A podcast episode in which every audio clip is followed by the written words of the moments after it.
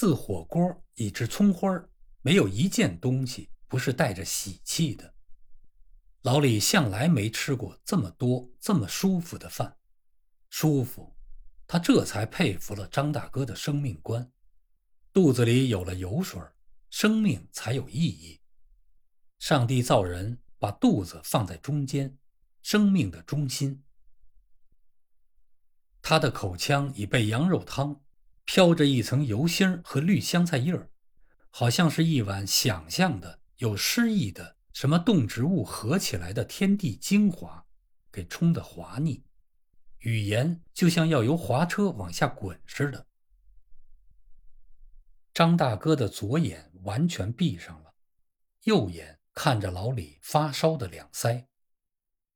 张大嫂做菜、端菜、让客人。添汤换筷子，自己挑肥的吃，夸奖自己的手艺，同时并举。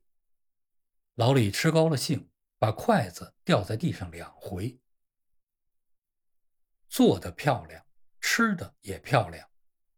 大家吃完，他马上就都搬运了走，好像长着好几只手，无影无形的替他收拾一切。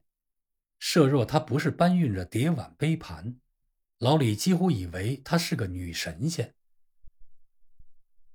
张大哥给了老李一支吕宋烟，老李不晓得怎么办好，被透着客气，用嘴吸着，而后在手指中夹着，专预备弹烟灰。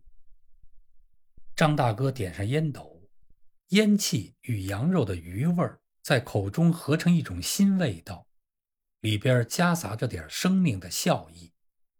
服侍老李，张大哥叼着烟斗，由嘴的右角挤出这两个字和一些笑意，笑的文缕走到鼻洼那溜便收住了。老李预备好了，嘴中的滑车已加了油，他的嘴唇动了。